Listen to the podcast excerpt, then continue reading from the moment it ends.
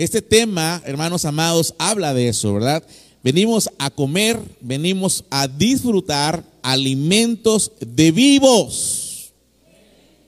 Porque Dios es un Dios de vivos y no de muertos, ¿verdad?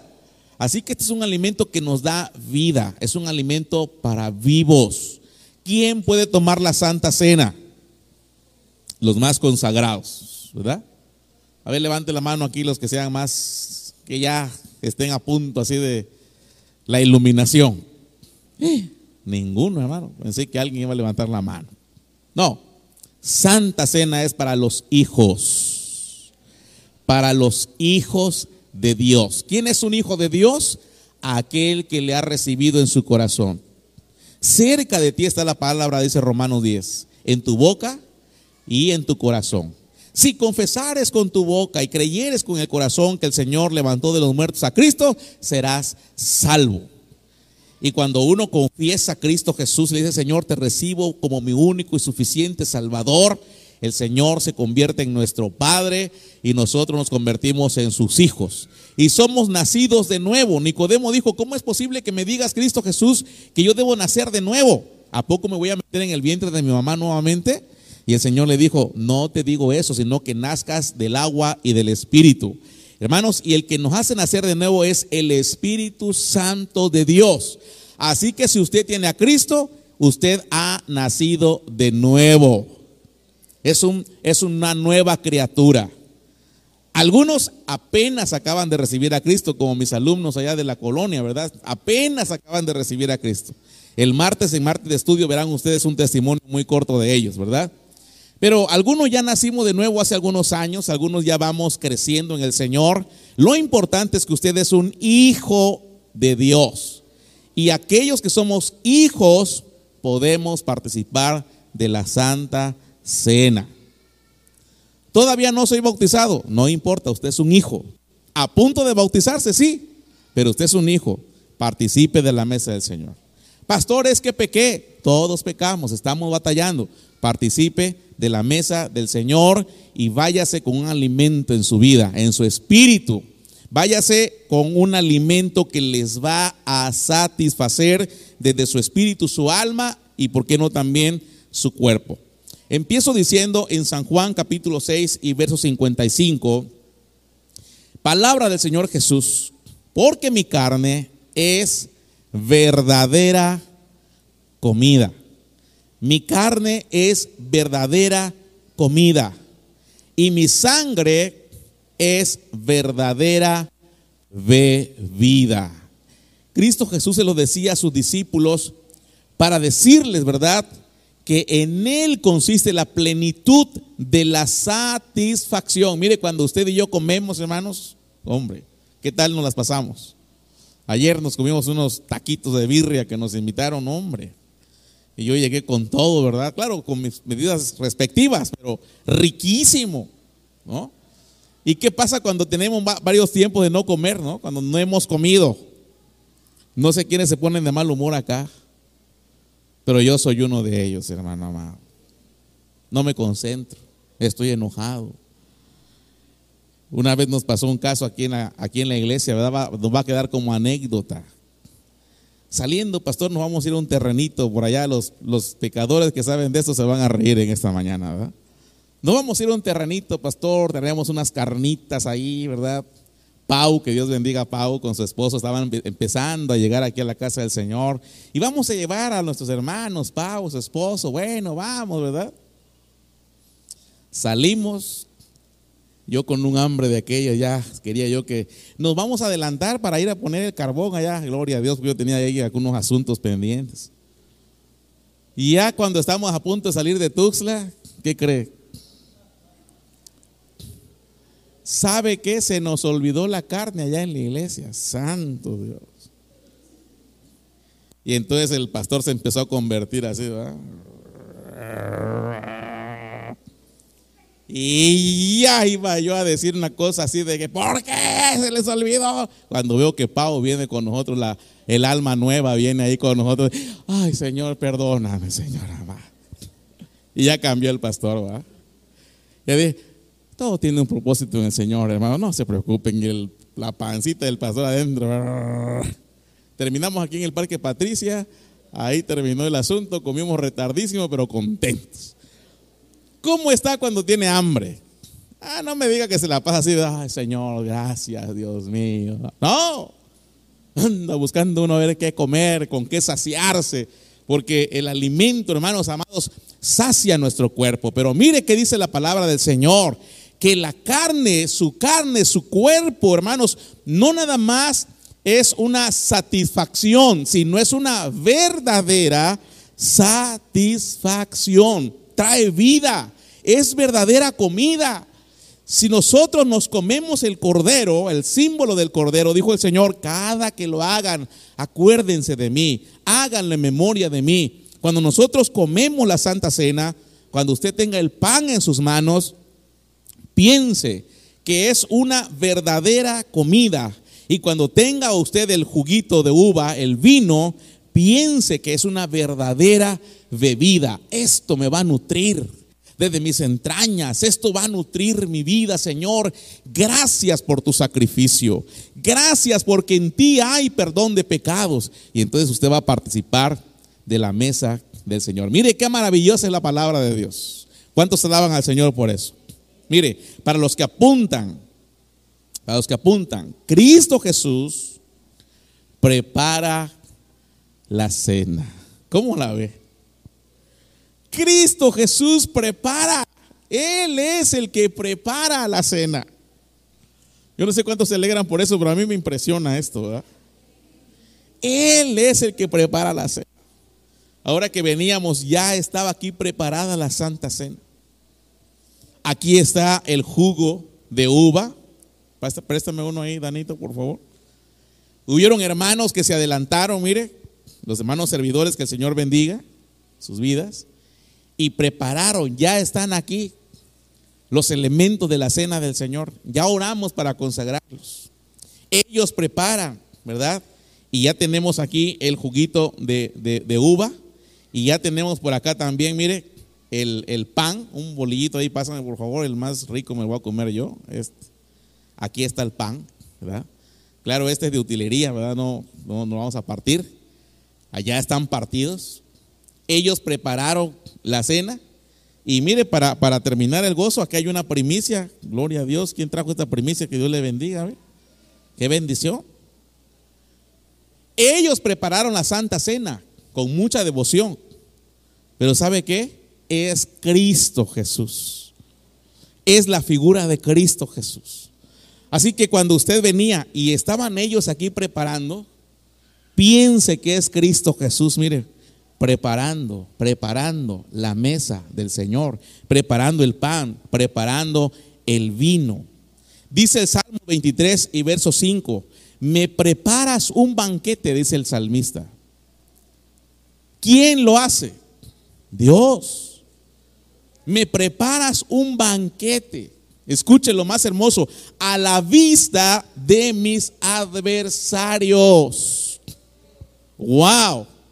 Derramas perfume sobre mi cabeza y me colmas de bendiciones. Cristo Jesús, hermano, usted está sentado ahí y Él está, mire, preparando un banquete, una, una mesa de banquete, cómo se ve de hermosa, ¿verdad? Porque no es cualquier mesa ahí, ¿no? Se le pone un mantelito, se le pone los mejores platos, ¿verdad? Cuando usted prepara un banquete, no saca el plato pelado de peltre que por ahí ya se le cayó en días pasados, no.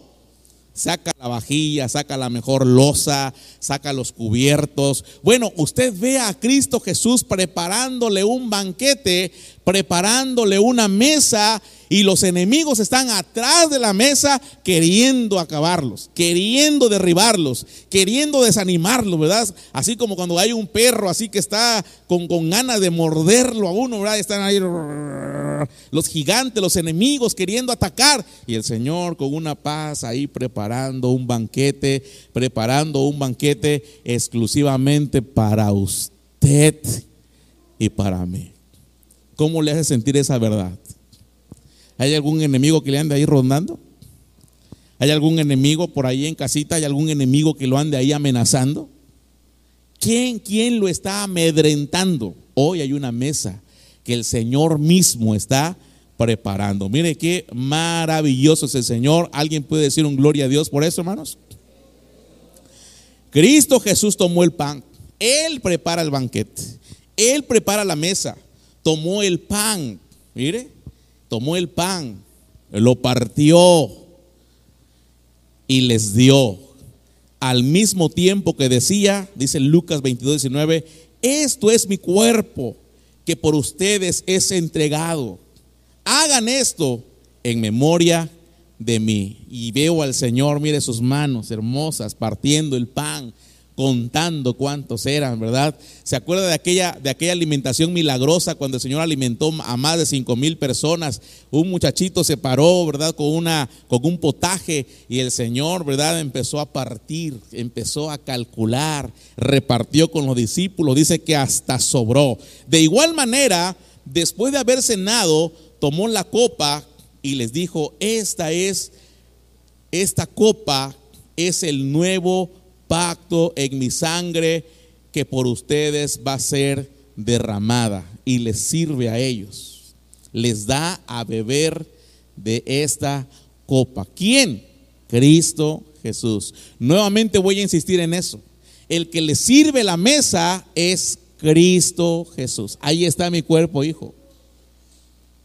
Es un servidor que va a llegar, ¿verdad? Hermano Pablito, la hermana Patti, los siervos del Señor, Abelito por allá que va a estar, Janet, este, el hermano Davidito, el pastor Davidito con la pastora Ceci, van a estar ahí también dando. son ellos, pero recíbalos de las manos de Cristo Jesús. Él prepara la cena. ¿Cómo la ve? Él lo preparó. Ahora, no nada más eso, para los que apuntan, Cristo Jesús, ¿qué dice? Sirve. Él nos sirve la cena. ¿Cómo la ve, iglesia amada? Qué maravilloso, ¿verdad? Qué alegría. Cuando Él vino a la tierra, dice, el Hijo del Hombre no vino para ser servido. Yo he venido para servir y dar la vida por ustedes. El Señor vino a servirnos. En esta, en esta santa cena, mire, van a pasar los servidores, pero es Cristo Jesús. Cuando usted vea a Cecita y, le diga, ¿verdad? Este, normalmente las hermanas llevan el, el pan y normalmente le dicen, ¿verdad, hermano? ¿Qué le dicen? Este es el símbolo del cuerpo de Cristo. Y cuando usted vea que ella le ofrece, vea a Cristo vea a Cristo. Y luego Davidito viene atrás, ¿verdad? Amado hermano, este es el símbolo de la sangre de Cristo. Y usted agarra su copita. No es David, no es Ceci, no es Pablito, no es Pati, no es Abelito allá atrás, a los que están en producción. No es el que va a servir la mesa allá en casita. Vea a Cristo sirviéndole la cena. Dice Lucas capítulo 12, verso 37, dichosos, felices los siervos a los que su Señor encuentra pendientes de su regreso. Mire, esta es una, esta es una, una eh, imagen del, del regreso de Cristo Jesús. Dice, de cierto les digo que se ajustará la ropa, los hará sentarse a la mesa y él mismo, él mismo vendrá a servirles. Qué maravilloso es el Señor. Hay un canto, ¿verdad? Que se cantaba antes que dice, eh, estamos, como decía, como decía, estamos invitados a la fiesta. Es Cristo el que va a servir. Algo así, no me acuerdo cómo. Reunidos a la mesa es Cristo el que va a servir. Ya no me acuerdo muy bien, ¿verdad? Va por ahí. Estamos de fiesta con Jesús. Al cielo queremos ir y todos reunidos en la mesa, es Cristo el que va a servir. Ahí está, ya me acordé, ¿verdad? ¿Otra vez cómo va? Estamos de fiesta con Jesús. Al cielo queremos ir. A ver quién se lo sabe. Y todos reunidos en la mesa es Cristo el que va a servir. Mire, ahí se descubre, ahí se descubre quiénes son cristianos ya de la del siglo pasado. a ver, todos los cristianos veteranos de guerra, un, dos, tres. Estamos de fiesta con Jesús. Al cielo querer. Identifíquenlo quiénes son. Y todos en la mesa. Es Cristo el que va a servir. Poderoso. Ah, ya, ya. Ya le sigue la cadena, ¿no? Poderoso. Y ahí se va, ¿no? Él sana. Bautiza. Poderoso. Ah, ya se quemaron. Ellos son de los 70, de los 80. Aleluya. De una ofrenda de palmas al Señor. Él es poderoso.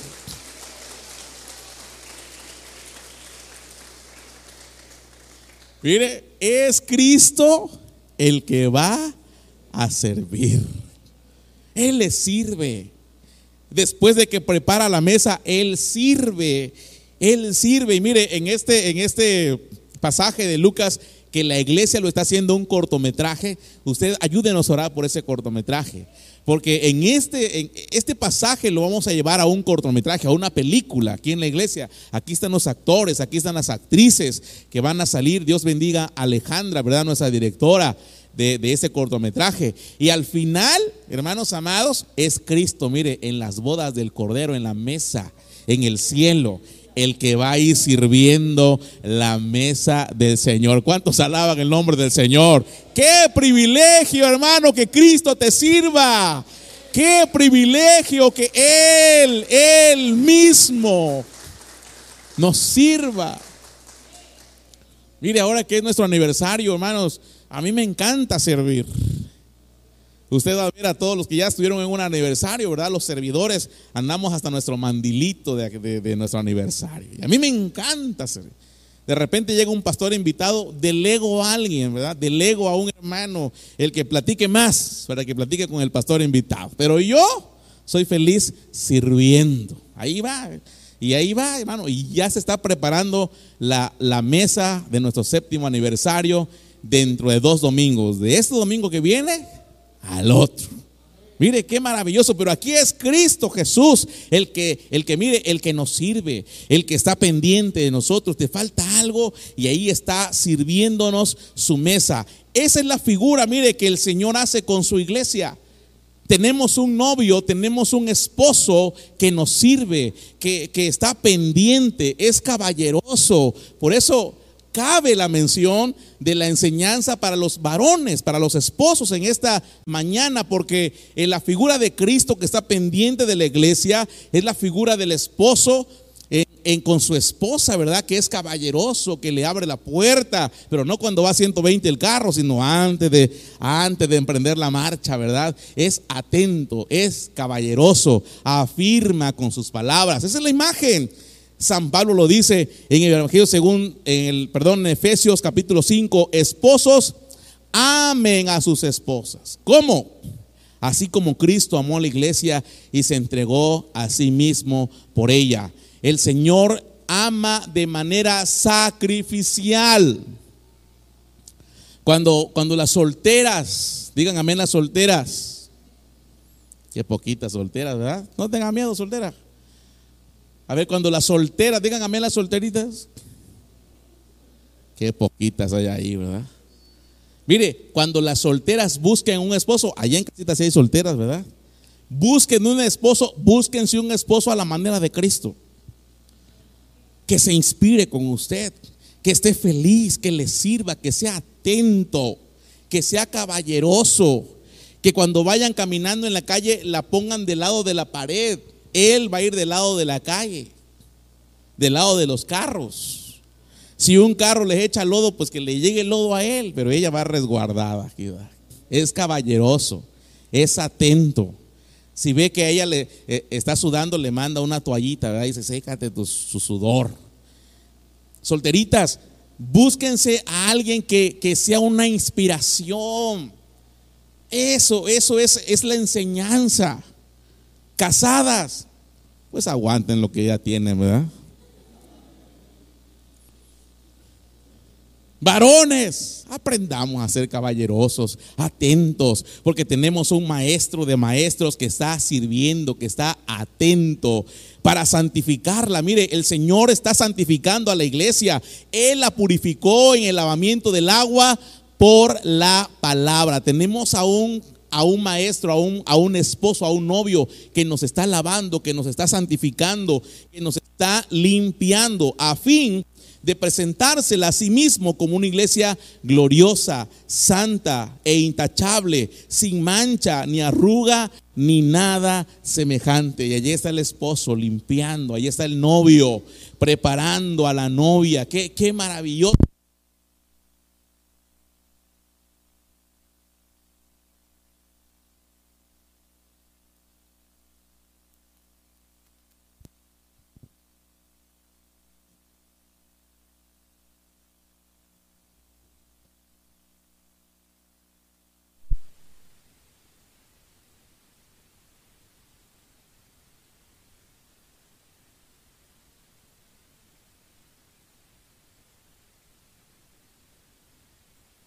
Depende de nosotros. Nosotros elegimos qué vamos a comer. Si lo que Cristo nos ha preparado con amor, con esmero, con caballerosidad, si vamos nosotros a aceptar ese alimento o vamos a aceptar otro alimento más. Mire, hay una alegoría que me encanta en el libro de Proverbios capítulo 9 y quiero con ello de trasladárselo a, todos ustedes y que vean cómo el Señor usa esta alegoría de dos mujeres. Usted lo puede leer allá en casita, ¿verdad? Proverbios capítulo 9. Hay dos mujeres acá que preparan una mesa, que preparan un banquete. La primera mujer es la mujer sabiduría, tipificando la bendición de Dios.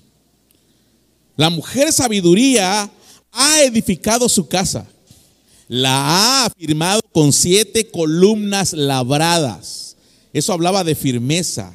Eso hablaba, hermanos amados, también de un lujo, ¿verdad? De riqueza, porque son columnas labradas. Ha sacrificado los animales para el banquete. Ha mezclado el vino y preparado la mesa.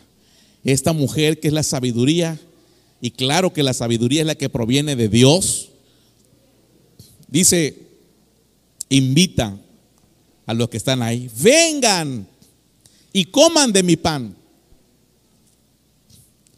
Beban del vino que he mezclado. Y me encanta cómo lo dice esta versión, ¿verdad? Déjense de qué? Otra vez. Déjense de... ¿Y qué? Hermano, Ayúdeme a predicar que está a su lado, por favor. Dígale esa palabra que está en Proverbios capítulo 9 y verso 6. Hágalo, hermano, que está a su lado. Ayúdeme a predicar ahí. Usted no está hablando, está hablando la palabra del Señor. Pero háblelo. Allá en casita, ayúdeme a predicarle que está a su lado ahí, por favor. Déjense de tonterías y vivan. Ahora, lo digamos en buen chapaneco, ¿no? Para los que nos ven allá en diferentes lugares, ¿no? ¿Cómo diría un buen chapaneco? Déjate de tonterías, viví. Hermano, qué, qué impresionante la palabra, ¿no?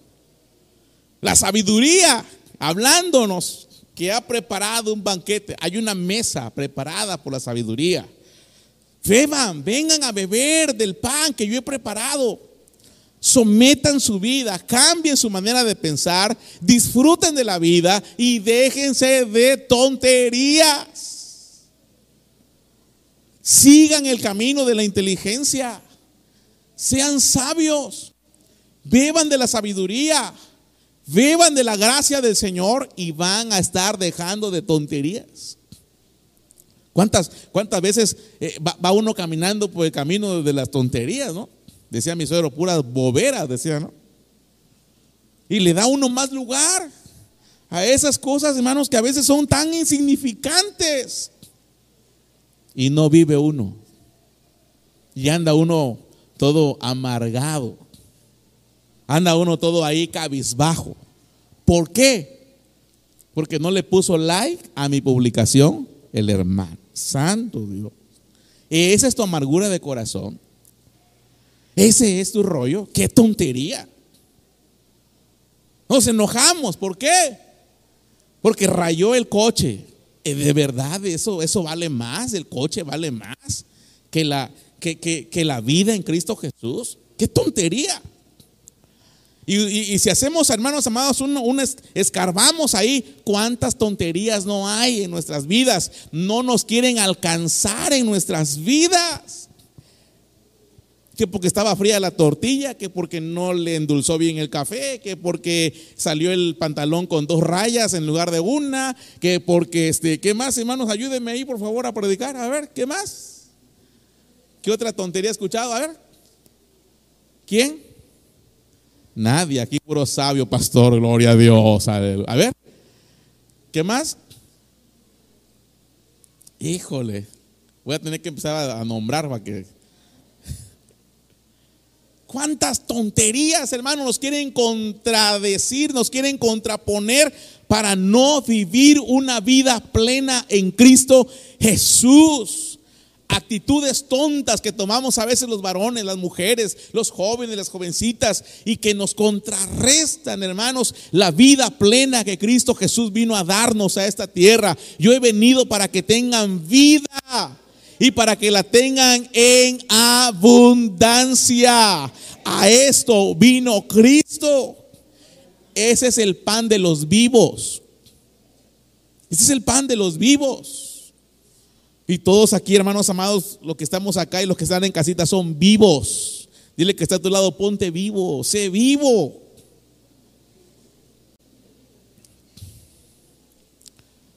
¿Eh?